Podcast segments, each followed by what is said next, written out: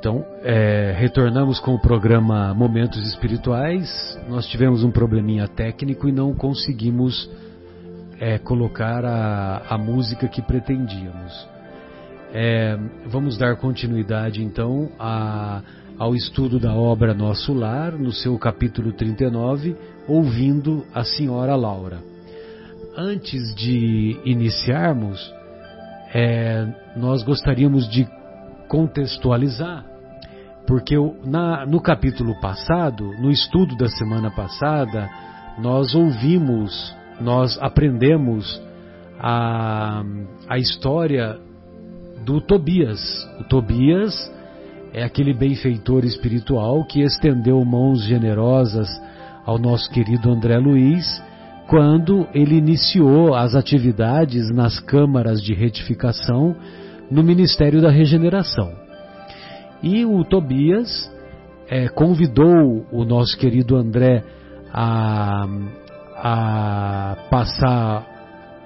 Acho que ele até dormiu na casa dele, né? Não sei se foi um encontro lá, né? Foi um. Que é um difícil jantar, falar né? jantar, né?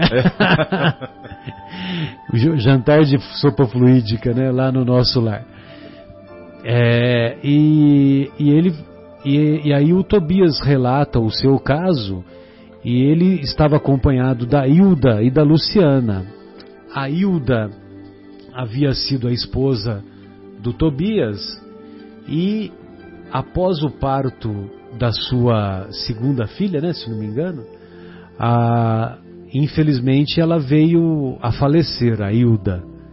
E ela, desencarnada, ela se revoltou com aquela situação e ficou mais revoltada ainda porque é, num período de um ano o Tobias desposou a Luciana.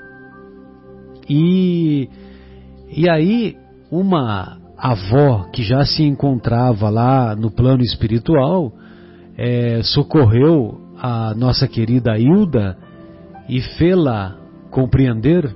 Gostou do fê-la? Fê-la compreender que ela se encontrava numa outra situação e que ela deveria agradecer a Luciana, porque a Luciana estava não somente colaborando com o Tobias ao desposá-lo, como também cuidando dos próprios filhos da Hilda e também cuidando da, das coisas que antes pertenciam ao casal. E evidentemente que apesar do, do, do, relacionamento que ela que o Tobias teve com a Luciana, ah, o sentimento maior que o Tobias nutria era pela Hilda. E, e eles depois eles se reencontram lá no, no mundo espiritual e, e a Luciana é, também compreende que, que a Luciana também tinha uma pontinha de inveja do amor do Tobias pela Hilda. Mas a Luciana acaba é, tendo um comportamento de verdadeira filha, porque a Hilda também se comportou, ela mudou o comportamento e se comportou é, envidando esforços para que os familiares encarnados pudessem dar continuidade à sua trajetória. E, e, de maneira muito interessante, eles mostram esse triângulo amoroso vivendo no, no, lá na, na colônia Nosso Lar, mas vivendo de maneira harmônica e com toda essa compreensão superior. Então, exatamente, essa, essa, essa união fraterna, em que a fraternidade, em que a fraternidade foi o mote principal, o foco principal. Bem, e agora você imagina que na cabeça do André Luiz, vindo daquela sociedade machista, machista, lá do, do Rio de Janeiro dos anos 20, dos anos 10, dos anos 20, ele ele morreu no início dos anos 30, né, que ele desencarnou, melhor dizendo. Olha, é, estimados ouvintes, nós espíritas raramente utilizamos o termo morreu. Né? Nós dizemos desencarnou, nós dizemos abandonou o corpo, nós dizemos deixou o corpo, mas raramente usamos o verbo morrer. Justamente para mudar né, esse, esse, o significado né, da, da morte. Mesmo porque a doutrina espírita exterminou a morte. ou matou a morte, né? Eu não sei se foi o Chico ou o Emmanuel que falou isso, né? Ou o próprio Kardec, não me lembro. Mas a doutrina espírita exterminou a morte.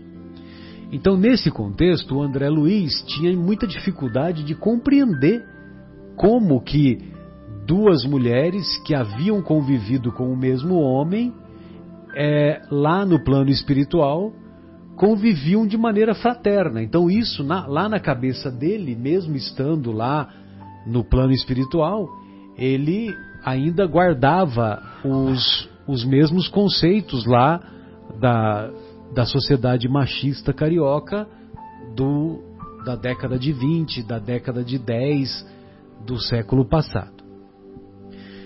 Muito bem, e é nesse contexto que, que começa o capítulo Ouvindo a Senhora Laura. Bem, Afonso e Leandro, qualquer momento que vocês quiserem interromper, fazer uma, um comentário, sem problema nenhum. E, e eu também, da mesma, da mesma forma como temos feito. Só para refrescar a memória, porque o nosso querido Afonso nos desfalcou algumas semanas. Mas ele voltou. É. O caso Tobias impressionara-me profundamente. Aquela casa, alicerçada em princípios novos de união fraterna, preocupava-me como assunto obsidente. Ou seja, virou uma obsessão para ele aquela história do Tobias, né, de conviver fraternalmente com a mulher que ele amava e com a segunda esposa, uma vez que ele tinha se tornado viúvo. Afinal de contas, também ainda me sentia senhor do lar terrestre e avaliava quão difícil para mim próprio seria semelhante situação. Então ele estava sentindo na carne que se fosse no caso dele, que ele teria dificuldade de engolir um eventual casamento da esposa que ele deixara na terra. Né? Porque a esposa dele é que se tornara viúva. Ele havia desencarnado, ele havia abandonado o corpo. E o que é interessante, né, como nós vamos ver no, no, no decorrer dos capítulos, o, todo o progresso, toda a trajetória evolutiva do André Luiz lá na colônia Nosso Lar, e que eu particularmente tenho uma, uma, uma admiração muito profunda pelo desnudar do ego dele de relatar todas as, as experiências positivas e negativas. Basta recordar o caso Silveira, né? aquele encontro singular que ele teve com o Silveira, que foi uma pessoa que ele e o pai prejudicaram ao despejá-lo da, da, do, do, imóvel que, que o Silveira pagava aluguel. Ele não e teve melindre nenhum em não, se expor, né? Não teve melindre nenhum em se expor e colocou colocou para correr o, o, o Silveira e os seus familiares, não tendo, vamos dizer assim, nenhuma compaixão né, com, a, com a situação daquela família. E o Silveira não, não pôde pagar porque tinha ficado doente, né? Poxa, se tivesse um pouquinho de tolerância, dado um prazo a mais, né? Então não custaria nada. Mas tudo bem. E também nós não estamos julgando, estamos apenas comentando, porque talvez se eu tivesse na posição do André Luiz, com a mesma, com o mesmo conhecimento dele, com o mesmo nível de amadurecimento espiritual, com o mesmo conhecimento que ele tinha, talvez eu fizesse, fizesse até pior, né? Mas estamos comentando o contexto. Então, a gente acompanha a trajetória evolutiva do André lá na colônia Nosso Lar e nós vamos perceber que os acontecimentos vão direcionando aquilo que ele, que ele ainda vai vivenciar. Porque nós sabemos que nos capítulos seguintes, num determinado momento, por exemplo, nós estamos no capítulo 39. A obra Nosso Lar, ela é composta de 50 capítulos.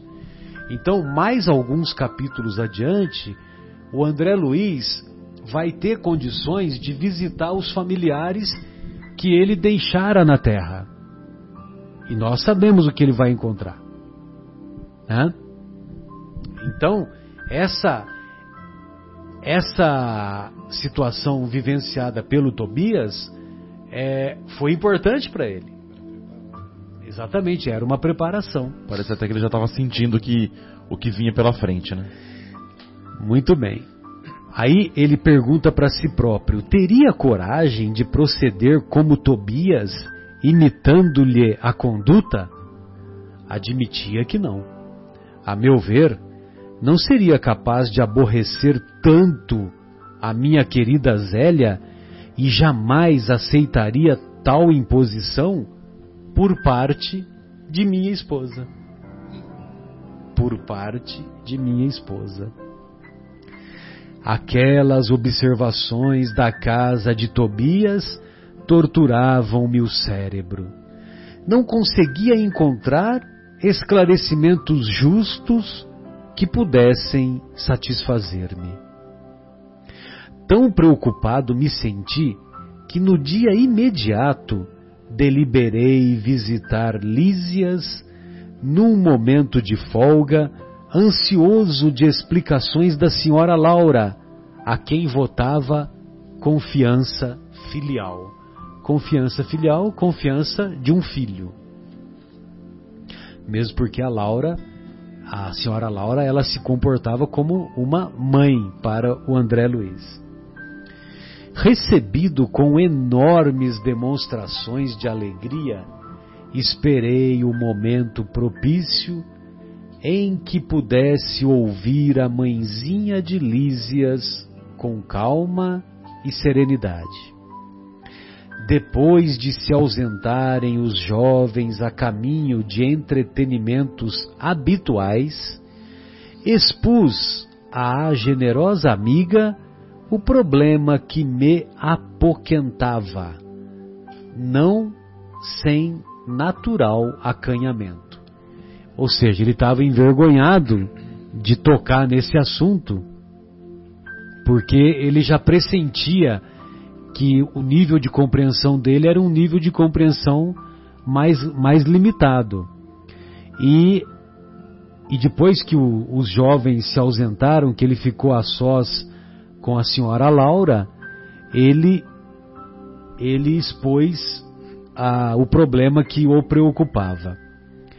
Ela sorriu com a grande experiência da vida e podemos dizer de vida e começou a dizer: Você fez bem em trazer a questão ao nosso estudo recíproco.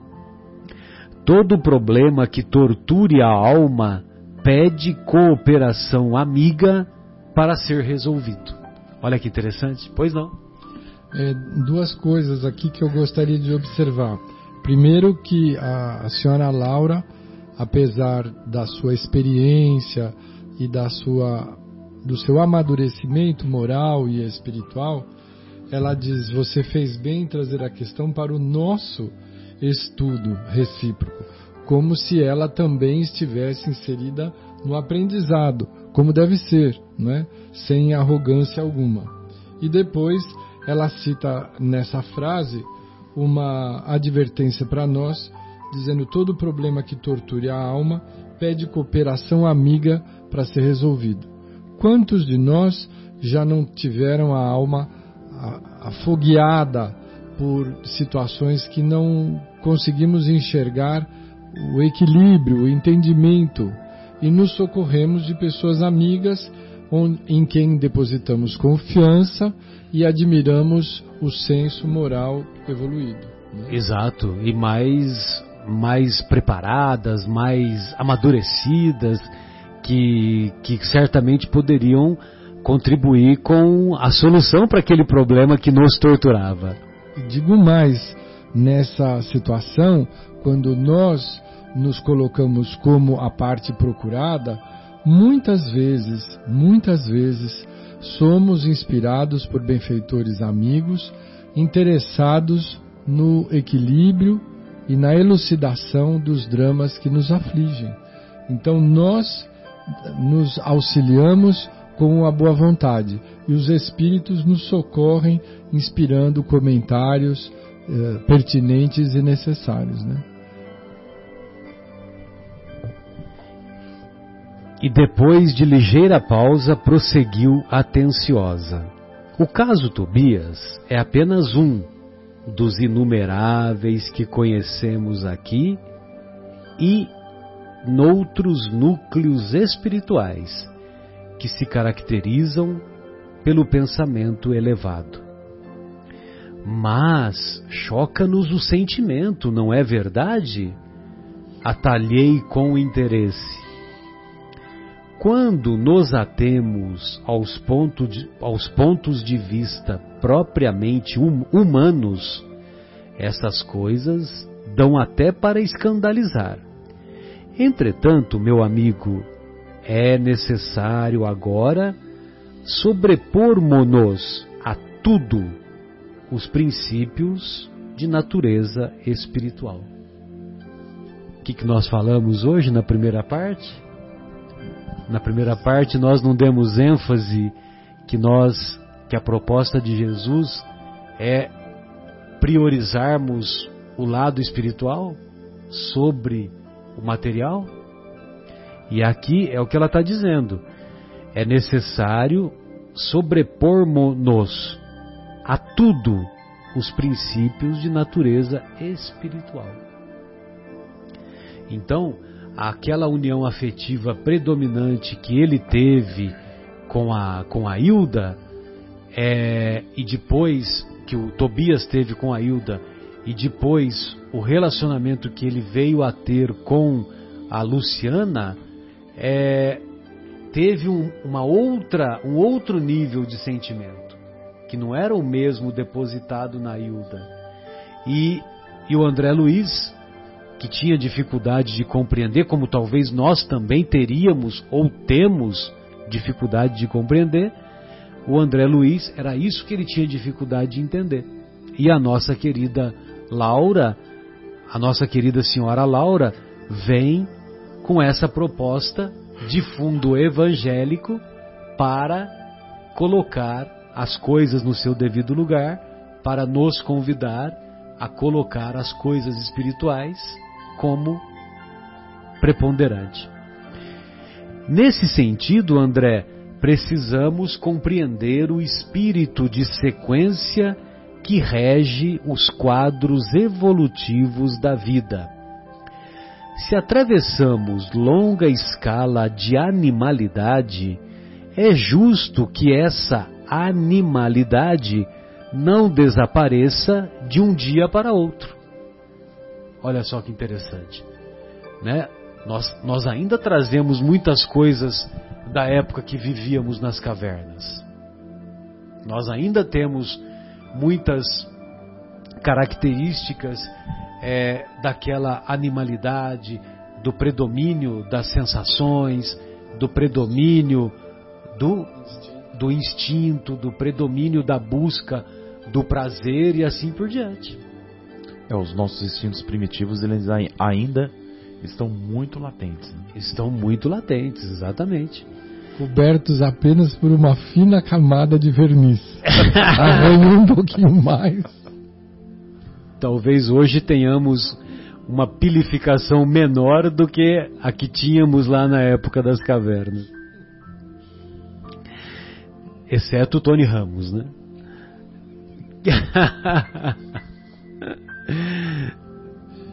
que aliás é um ótimo ator, né? Impressionante, né? Ele é muito bom. Mas é só uma brincadeira carinhosa. empregamos muitos séculos para emergir das camadas inferiores. O sexo participa do patrimônio de faculdades divinas que demoramos a compreender. Não será fácil para você, no presente, a penetração no sentido elevado da organização doméstica que visitou ontem. Entretanto, a felicidade ali é muito grande pela atmosfera de compreensão que se criou entre as personagens do drama terrestre.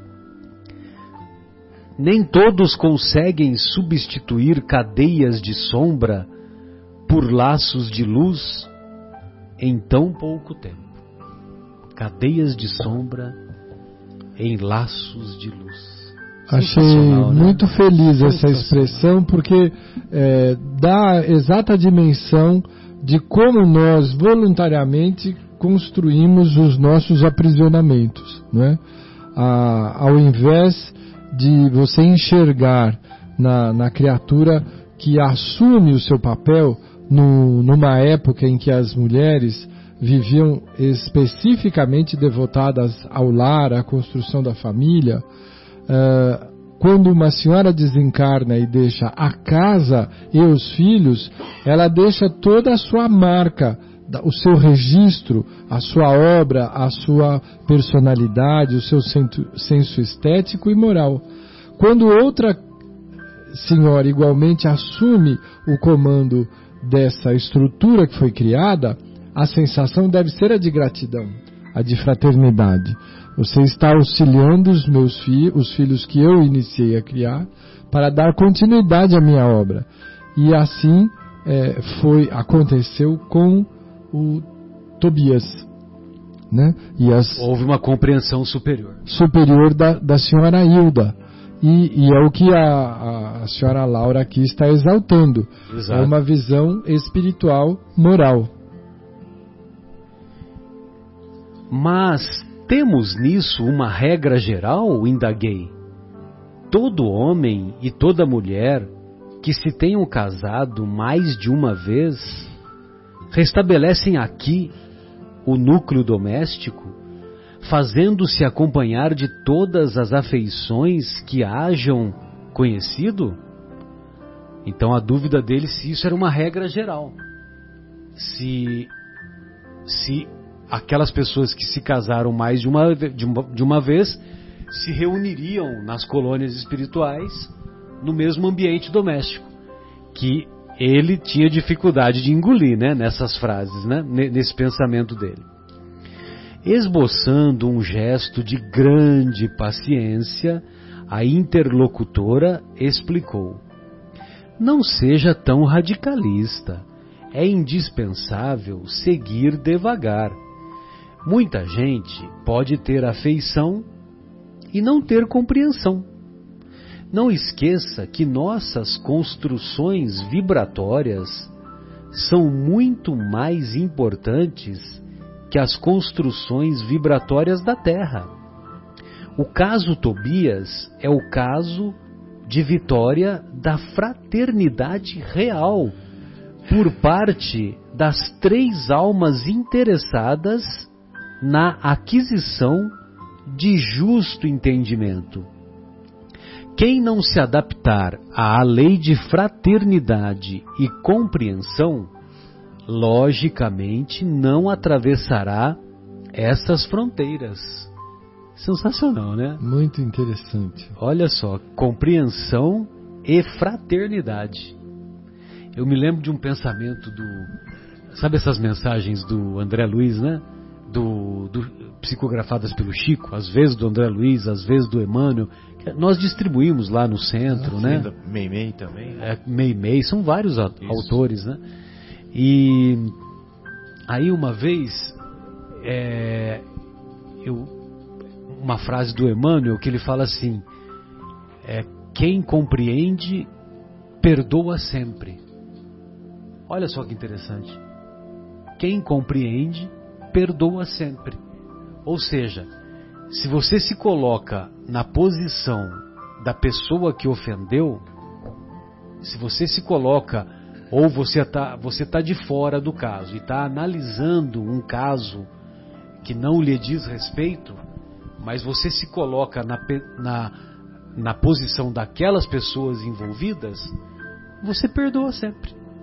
Você perdoa sempre, porque você vai ver que aquela, aquelas pessoas que, vamos dizer, que se odiavam ou que se. É, como é que se diz? Que guerreavam entre si, é, essas pessoas têm um nível evolutivo e de amadurecimento que lhe é próprio e que é perfeitamente possível tais acontecimentos infelizes. Então, um pensamento tão simples, quem compreende, perdoa sempre. Que é uma, uma, uma dica, né, que eu entendo dessa maneira, é uma dica, vamos dizer assim, de aspecto psicológico, para que sejamos capazes de desenvolver o perdão. O perdão. O perdão né? que não tem por base o esquecimento. Né? Exato. Né? Porque às vezes a gente confunde.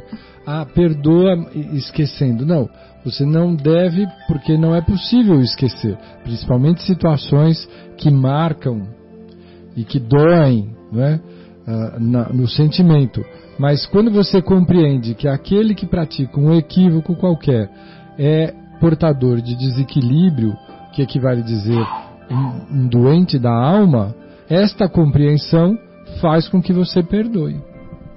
Exatamente. E gostaria de recomendar aos estimados ouvintes, bastando clicar lá no YouTube, Perdão e Auto Perdão, então, tem quatro, quatro, seriam quatro CDs, né? Porque é só áudio, é, do nosso querido Divaldo Pereira Franco em que ele faz uma exposição sobre o perdão brilhante, principalmente no primeiro CD, na primeira parte, né? Perdão e auto perdão são quatro partes, é quase uma hora cada um. Na, naquele da primeira hora, o, o nosso querido Divaldo foi tão feliz, tão iluminado, que ele dá dicas tão preciosas para nós perdoarmos que a gente, a gente chega a se sentir envergonhado se não se nós não perdoarmos, se nós não efetivarmos o perdão. Que impressionante. Vale a pena, não sei se vocês já ouviram. Eu participei do seminário, foi muito interessante. Você participou ao vivo lá com ele? Vivo. Lá no Hotel Cadoro? É, não, hotel. Ali da, perto da Augusta? Centro, Na Augusta, é, é Cadoro. É, Cadoro. É. Esse que você participou, que inveja, que inveja, Afonso. Acho que foi no Hilton. É uma, o Hilton. É, pode ser, pode ser o Hilton, que é, que é próximo desse Cadoro. É, que, porque alguns anos depois eu também tive a oportunidade de participar. Mas o que eu achei mais legal foi esse daí.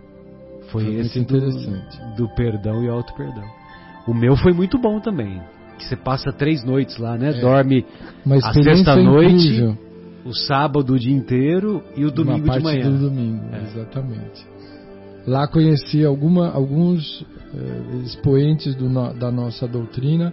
Sensacional. Todos muito acessíveis, disponíveis, ah, pessoas fantásticas que eu pude aproveitar muito o convívio, os comentários. É, e é uma oportunidade é enriquecedor. de dormir com a equipe da Joana de Ângeles, né? É, exatamente. a equipe Uma espiritual, atmosfera né? espiritual maravilhosa. Sueli Calda Schubert. Ah, ela estava. O José Carlos Deluca. Deluca. No, o Deluca estava no, no que eu fiz também, que foi três ou quatro anos depois. Foi muito interessante. Muito bem. Então, quem não se adaptar à lei de fraternidade e compreensão, logicamente não atravessará essas fronteiras. Ou seja, é a vitória da fraternidade real. As regiões obscuras do umbral, continua a senhora Laura, estão cheias de entidades que não resistiram a semelhantes provas Enquanto odiarem, assemelham-se a agulhas magnéticas sob os mais antagônicos influxos. Enquanto não, atender, não entenderem a verdade, sofrerão o império da mentira e, consequentemente, não poderão penetrar as zonas de atividade superior. São incontáveis as criaturas que padecem longos anos sem qualquer alívio espiritual, simplesmente porque se esquivam à fraternidade legítima. Então, múltiplas criaturas ficam longos anos sem qualquer alívio espiritual, simplesmente porque preferem o isolamento. É, as pessoas às vezes né? nos perguntam, né? Mas como é essa história de umbral? E aí a, a senhora Laura dá uma, uma exemplificação bastante prática, simples, né? Mas vamos entender que é a reunião de seres que estão aprisionados a sentimentos fora da lei de amor. Exatamente, aprisionados na própria consciência. E sofrendo por isso, e com isso, e gerando todo o mal-estar que a gente vê nas descrições, descrições mediúnicas das, do umbral que a, a gente lê nas obras doutrinárias, né? Sem dúvida. E que acontece então, interroguei, valendo-me da pausa da interlocutora, se não são admitidas aos núcleos espirituais de aprendizado nobre, onde se localizarão as, po as pobres almas em experiências dessa ordem? Depois de padecimentos verdadeiramente infernais, ó o inferno, o inferno está na própria consciência pela recusa em amar pela recusa em se solidarizar, pela recusa em, em se tornar fraterno, em perdoar. Exatamente. Depois de padecimentos verdadeiramente infernais pelas criações inferiores que inventam para si mesmas, olha só, inventam para si mesmas, porque nós temos argumentos para tudo, né? Nós temos argumentos para nos mantermos no comodismo e temos argumentos para progredirmos. Então, nós é que quem, a quem cabe a escolha? A se não a nós mesmos. É, que inventam para si mesmas, redarguiu a mãe de Lísias, vão fazer na experiência carnal o que não conseguiram realizar em ambiente estranho ao corpo terrestre. Concede-lhes a bondade divina o esquecimento do passado na organização física do planeta e vão receber, nos laços da consanguinidade, aqueles de quem se afastaram deliberadamente pelo veneno do ódio ou da incompreensão. Daí Novamente nós temos aqui a, a, ligação com o nosso primeiro estudo, né? Exato. Que nós vamos ter aí no, na estrutura da família a, o grande laboratório ou a, a grande clínica para curar os nossos equívocos na reconciliação através da consanguinidade. Consanguinidade, que eu até foi até um, um detalhezinho que eu esqueci de abordar naquela primeira hora é, Leandro, Afonso, estimados ouvintes, que passou a, nós só comentamos en passant nas palavras do mestre que num determinado momento ele diz que os inimigos estariam dentro da própria família.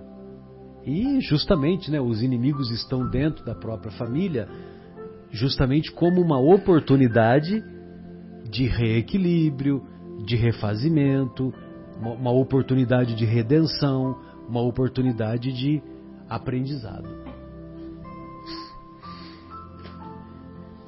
Daí se infere a oportunidade cada vez mais viva da recomendação de Jesus quando nos aconselha imediata reconciliação com os adversários O alvitre, o convite, antes de tudo, interessa a nós mesmos.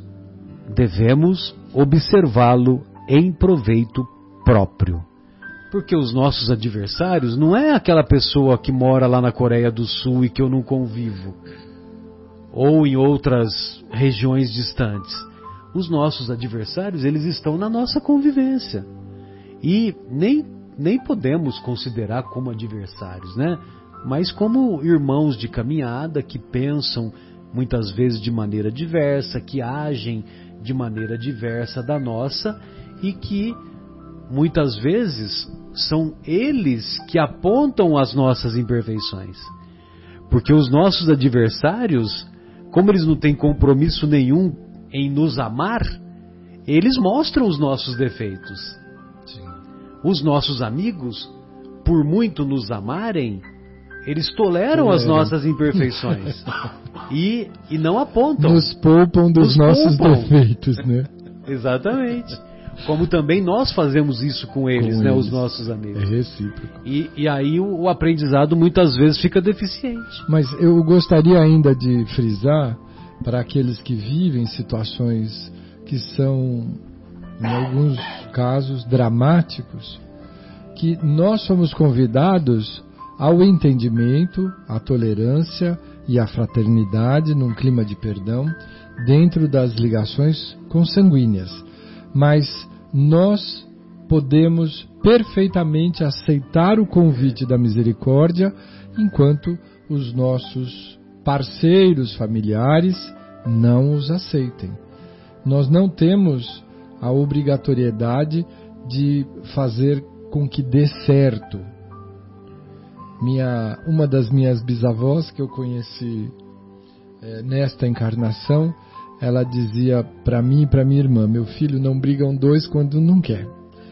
Então, quando nós estamos disponíveis ao perdão e ao entendimento, às vezes ao exercício da tolerância apenas, que é o que nos cabe em, em situações mais graves, não conseguimos amar, mas conseguimos exercer a tolerância nós já estaremos fazendo a nossa parte. Se o outro não o fizer, isto passa a ser um problema do outro. Então, não nos responsabilizemos pelo desequilíbrio alheio e nem queiramos impor ao outro aquilo que nós amadurecemos nesta oportunidade reencarnatória para realizar. Às vezes o outro ainda não despertou. Sem dúvida. Muito bem observado.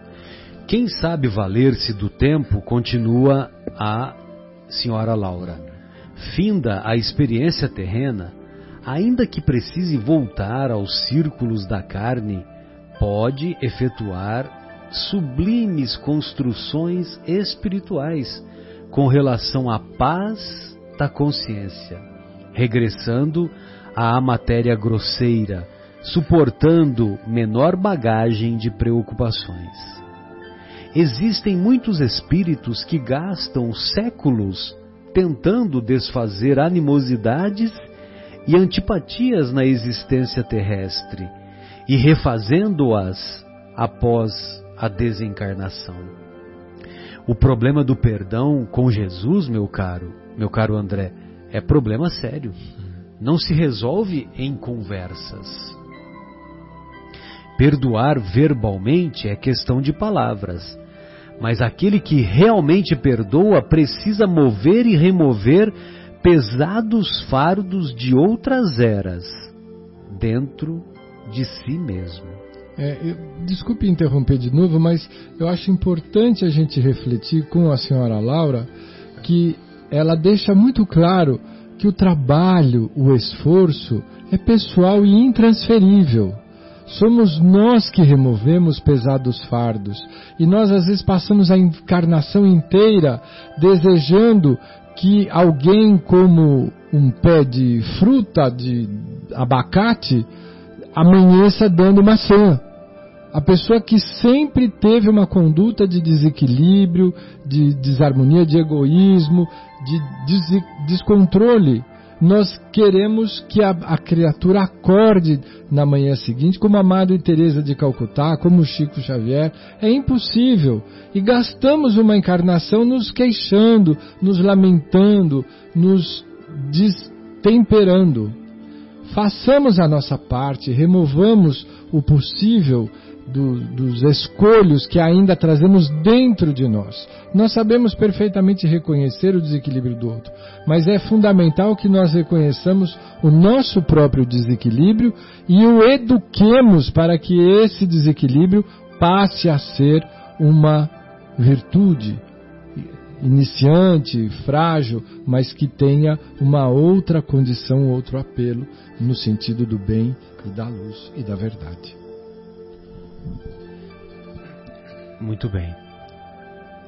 A, a, a essa altura, então voltando, né, perdoar verbalmente é questão de palavras, mas aquele que perdoa realmente precisa mover e remover pesados fardos de outras eras dentro de si mesmo.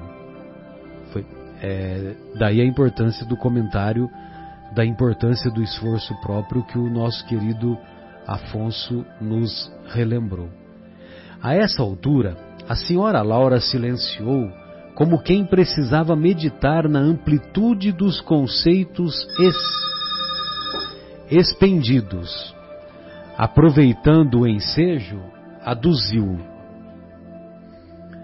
Aproveitando o ensejo, aduziu. A experiência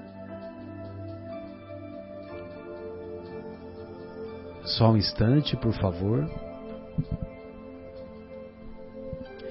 É, a, aproveitando o ensejo, a, a senhora Laura aduziu, fechou o comentário. A experiência do casamento é muito sagrada aos meus olhos. A interlocutora não se surpreendeu com a afirmativa e obtemperou aos espíritos ainda em simples experiência animal, nossa conversação não interessa. Mas para nós, que compreendemos a necessidade da iluminação com o Cristo, é indispensável destacar não só a experiência do casamento, a experiência do casamento, mas toda a experiência de sexo por afetar profundamente a vida da alma. Ouvindo a observação, não deixei de corar, lembrando meu passado de homem comum. Minha mulher fora para mim um objeto sagrado que eu sobrepunha a todas as afeições. No entanto, ao ouvir a mãe de Lísias, ocorriam-me à mente as palavras antigas do Velho Testamento: Não cobiçarás a mulher do teu próximo, não cobiçarás a casa do teu próximo, a mulher do teu próximo, nem o seu servo, nem a sua serva, nem o seu jumento, nem o seu boi, nem coisa alguma que lhe pertença. Num instante, senti-me incapaz de prosseguir estranhando o caso Tobias. A interlocutora, porém, percebeu minha perturbação íntima e continuou: Onde o esforço de consertar é tarefa de quase todos, deve haver lugar para muita compreensão e muito respeito à misericórdia divina que nos oferece tantos caminhos a retificações justas. Toda experiência sexual da criatura que já recebeu alguma luz do Espírito é acontecimento de enorme importância para si mesma. É por isso que o entendimento fraterno precede a qualquer trabalho verdadeiramente salvacionista. Ainda Há pouco tempo ouvi um grande instrutor do, no Ministério da Elevação assegurar que, se pudesse, iria materializar-se nos planos carnais a fim de dizer aos religiosos em geral que toda caridade, para ser divina, pre precisa apoiar-se na fraternidade. Sensacional isso. Sensacional, né? Sensacional. Também acho da importância da fraternidade, né? Não adianta você é, dar o pão para a pessoa que precisa do pão, mas você dá o pão sem sentimento, você dá o pão sem reconhecimento de que aquela pessoa é nossa irmã verdadeiramente. De uma maneira um mecânica. sentimento elevado, né? de maneira mecânica. Nessa altura, a dona da casa convidou-me a visitar Heloísa, ainda recolhida no interior doméstico, dando a entender que não desejava explanar outras minudências sobre o assunto. E depois de verificar as melhoras crescentes da jovem recém-chegada do planeta, voltei às câmaras de retificação, mergulhado em profundas cogitações. Agora, não mais me preocupava a situação de Tobias, nem as atitudes de Hilda e Luciana. Impressionava-me, sim, a imponente questão da fraternidade humana. E nós vamos ver no próximo capítulo a íntima relação dessa exposição que a dona Laura, que a senhora Laura fez para o nosso André, e esse e esse comentário da do reconhecimento por parte dele da importância da fraternidade humana, né? da imponente questão da fraternidade humana e também relacionado com o sexo, né? Você viu que a, a nossa querida senhora Laura, ela fez uma menção, mas ela não aprofundou a questão do sexo. É, eu, E- eu queria comentar a respeito Pois disso. não. Porque a, a senhora Laura demonstra uma elegância espiritual. Né? Ela percebeu que o André estava envolvido com, com vergonha do- da situação que ele, típico homem do século XX, no Rio de Janeiro ou nas cidades brasileiras, ah, demonstrava. A esposa merecia todo o seu respeito, mas ele se envolvia com muita frequência e sem nenhum respeito com outras mulheres. E aí a senhora Laura usa de uma estratégia muito adequada, dizendo que todos os problemas se baseiam numa relação de fraternidade. Ou seja, quando você reconhece no outro um ser fraterno que tem direito a, a todos os a, a todos os, os benefícios que você mesmo se a- já se impõe, você não compromete o equilíbrio do outro. Você não desafia a harmonia interior propondo uma relação leviana, temporária e sem consequência. Ou seja, com uma questão muito simples, que é a observação da fraternidade, ela soluciona os nossos impulsos e as nossas relações que podem ser de, origem, de natureza sexual, mental, profissional, ou seja lá o que for. Se você utilizar como base uma relação de fraternidade, você passa a respeitar o outro, né? em base de igualdade. Muito bom a pessoa ser evoluída, é admirável. E é, é interessante porque passo a passo o nosso querido André vai eh, realizando o aprendizado que lhe é necessário e, e os acontecimentos vão se concatenando, eles vão se interligando. Então, essas dúvidas da, da mente machista que ele ainda trazia, elas elas vão dando lugar, vão cedendo lugar a uma outra visão que a senhora Laura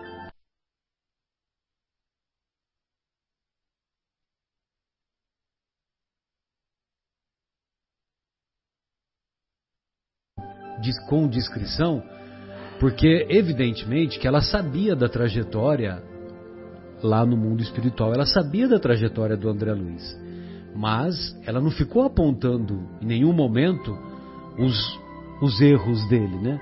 É, também você vem aí do Brasil com essa mentalidade machista que, que a, respeitava, a, que considerava respeitar a, a mulher é, saindo com outras mulheres, né? Que é, a, inclusive, esse pensamento até hoje ainda prevalece, né? Que nós lamentamos, embora não sejamos julgadores, não sejamos juízes de consciência nenhuma, mas é, é muito comum nós observarmos ainda esse, pessoas que têm esse comportamento, né? De, de ter uma um casamento oficial e outras relações conjugais fora do casamento.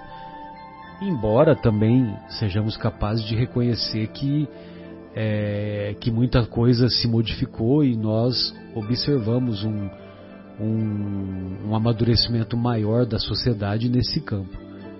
Pelo menos acredito que seja menos com menos intensidade, né, o que era lá nos anos 20 do século passado.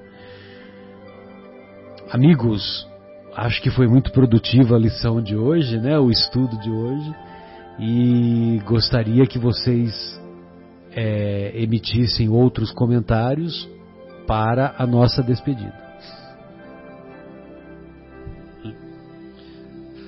É, é sempre surpreendente ver a sincronicidade dos nossos estudos e a oportunidade sempre tão atual dos comentários trazidos pelo benfeitor André Luiz. Estamos no ano 2019, essa, essa obra ela já está com 80 anos, ela foi publicada em 43, Afonso. Então, ela tá com quase 80. 70 76, né? 76 anos. É, é um tempo 43. considerável, não é? Normalmente nós vemos a evolução, a rapidez com que a, a nossa sociedade tem se atualizado. acreditamos que a cada cinco anos nós temos uma renovação quase que integral das, dos costumes, do conhecimento. E ser mais de 70 anos uma obra permanecer atual é porque ela fala da essência do ser humano. É? E essa essência ela é atemporal. Então nós ainda, para aqueles que acham que essas obras já estão ultrapassadas, eu ouso comentar que ainda não conseguimos tirar desta obra, ainda levaremos mais alguns anos, é, tudo o que ela pode nos oferecer.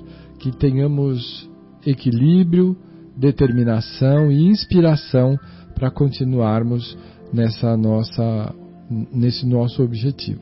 Muita paz a todos. Boa noite. Boa noite a todos, em especial a gostaria de deixar um abraço carinhoso para Juliana Medeiros, que estamos tendo a honra de receber como visita em nossa residência hoje. Primeira filha de um grande amigo nosso, Eurico Medeiros Júnior, e da Jurema, lá de Bebedouro. Eurico Medeiros Júnior, que é o meu segundo irmão. Meu segundo irmão. Eu tenho dois irmãos, o Marcos e a Luciana, e o Eurico é verdadeiramente o meu segundo irmão. O Eurico muitas vezes é aquela pessoa que o. Sabe aquele momento que o André Luiz buscou a ajuda da, da senhora Laura para os esclarecimentos? Que ele estava né, torturado né, naquele pensamento, né, daquele convívio do Tobias com as duas tal, com as duas mulheres. E e o, o Eurico, quando eu estava torturado, né, pelos meus, pelas minhas dúvidas, pelas minhas ansiedades, aí ele sempre tinha uma palavra amiga e aquelas nuvens se desfaziam. Como muitas vezes a gente vê hoje lá nos nas orientações fraternas. Muitas vezes a gente percebe, você já percebeu também, né, Afonso? Leandro, não sei se participa desse, dessa atividade ou já participou. Ah, as pessoas nos procuram com a alma torturada. E realmente você percebe que, o, que a psicosfera está pesada. E muitas vezes o, o esclarecimento da, dos orientadores contribuem para que aquela psicosfera fique leve e que a pessoa saia mais, mais esclarecida, mais aliviada, com aquela impressão negativa já, vamos dizer assim, sanada. Evidentemente, não, só, não somente com, com a ajuda das nossas argumentações, como principalmente com a ajuda dos benfeitores espirituais que nos inspiram e que agem sobre ele, né? sobre aquela pessoa né? que busca a orientação fraterna. Um grande abraço, Leandro. Sua despedida, fique à vontade. Um grande abraço a todos, então. Uh desejando a todos um excelente final de semana e uma excelente semana que virá, de muita luz, de muita tranquilidade, de muita inspiração, para que possamos passar incólumes pelas dificuldades, sempre na certeza de que estaremos amparados pelos nossos mentores espirituais, pelos benfeitores espirituais, por todos aqueles que de alguma forma, estarão conosco, nos auxiliando e a trilhar o nosso caminho. Desejo a todos que fiquem com Deus, com muita paz, com muito equilíbrio e serenidade. Um abraço a todos.